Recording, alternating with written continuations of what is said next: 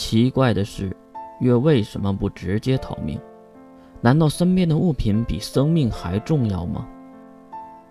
其实不然，如果没有这些东西，他们真的会死在道上的。从这里走向另一个城市，就以月和大炮的脚程，半个月就算是快的了。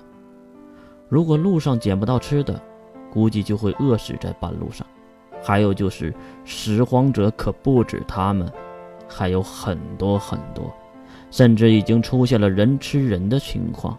其实也没什么多言的，一指儿时，本来就不是什么新鲜事儿，所以呢，城市里的人肉充足，包子还真就没有理会他们这些城市边缘的拾荒者们。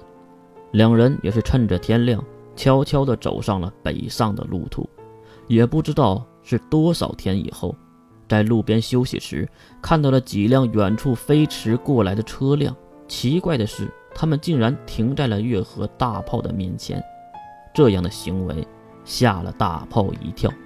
还好，并不是找事儿的那些人，而是一个问路的。十几个人下车放水，其中还有一对男女持枪走了过来。你好。请问一下，这里再往北是什么地方？男人边说，把一包饼干递给了大炮。毕竟月包裹的太严实了，还戴着头盔。男人就先问了大炮。大炮瘫软在地面上，见到饼干马上就蹦了起来，接过饼干放入兜里。哎呀哎呀，原来是好人呐！好人一生平安，一生平安呐！油嘴滑舌。也是在这个末日下活下去的武器之一。呵呵，谢谢，谢谢。我能问一下吗？这里再往北是什么地方？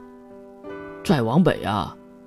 大炮看了一眼马路的尽头，那一望无际的戈壁滩，还有一些荒废的破旧房屋。呃，再往北就是中国的笔架区。以前那个城市叫雅皇城，现在叫什么就不知道了。哎，对了，你们是从南边过来的？听到大炮的回答和提问，一旁的女性走了过来，是一个白种人的女性，很高大，用纱布蒙着脸，手中也端着枪支。我们是从向阳城的南边过来的。路过向阳城的时候，向阳城怎么样了？大炮连忙追问：“你是向阳城的？”白种女性看着肥胖的大炮，大炮点了点头。唉，我们路过向阳城的时候，已经是一片死寂了。城里有十几只留守的包子，我们没有敢进去。人呢？大炮问这个问题的出发点是什么呢？人，估计都……白种女性无奈的摇摇头。他也不忍心说下去。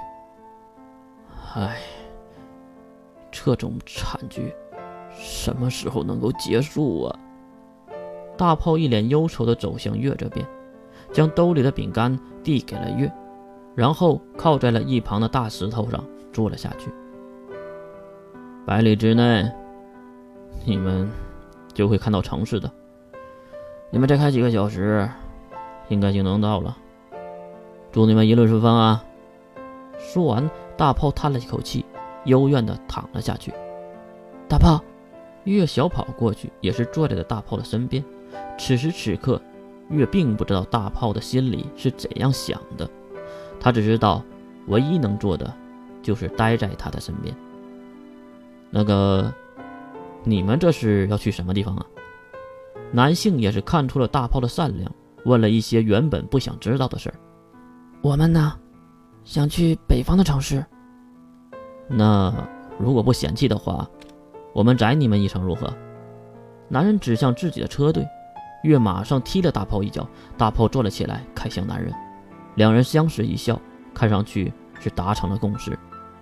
几分钟后，两人就在越野车的后座吃起了刚才的饼干，也不知道是不是大炮发了善心，把饼干都给了月。当然，月也是感激不尽。甜甜的味道让月很是陶醉。呃，话说我是不是有点女性化了？回头想想，好像是人就喜欢甜的，对吧？呃，好像我以前不太喜欢吧。听到月在自言自语，有人看向了月。我说：“你的朋友吃东西还戴着诡异的头盔吗？”副驾驶的男性有些好奇地看着月。至于开车的是刚才那个白种女性。啊，他呀，全身被烧伤，有些不太方便被别人看到他的样子，所以就……哦，这样啊。哦，对了，饼干还有的。月急忙摇头，一个就够了。我怕以后吃不到，会做噩梦的。哈哈，是吗？男性可能理解了月话中的意思，所以也是没再问。大约几个小时的时间后，月和大炮下车，并给好心的人鞠了一躬，因为面前已经是高大的围墙围起来的另一座城市了。他们没有问为什么他们不进入城市，因为他们知道大炮和月是逃跑的拾荒者而已。不问，反而是给他们留一点小小的尊严。目送车队进入城市，大炮对月喊了一句：“走呗，看看这个城市能有什么漏洞。”大豹背起背包，走向了城市的边缘。月也是拿起自己的行李，跟在了后面。喂，大炮，等等我呀！向阳城花落，雅皇城花开。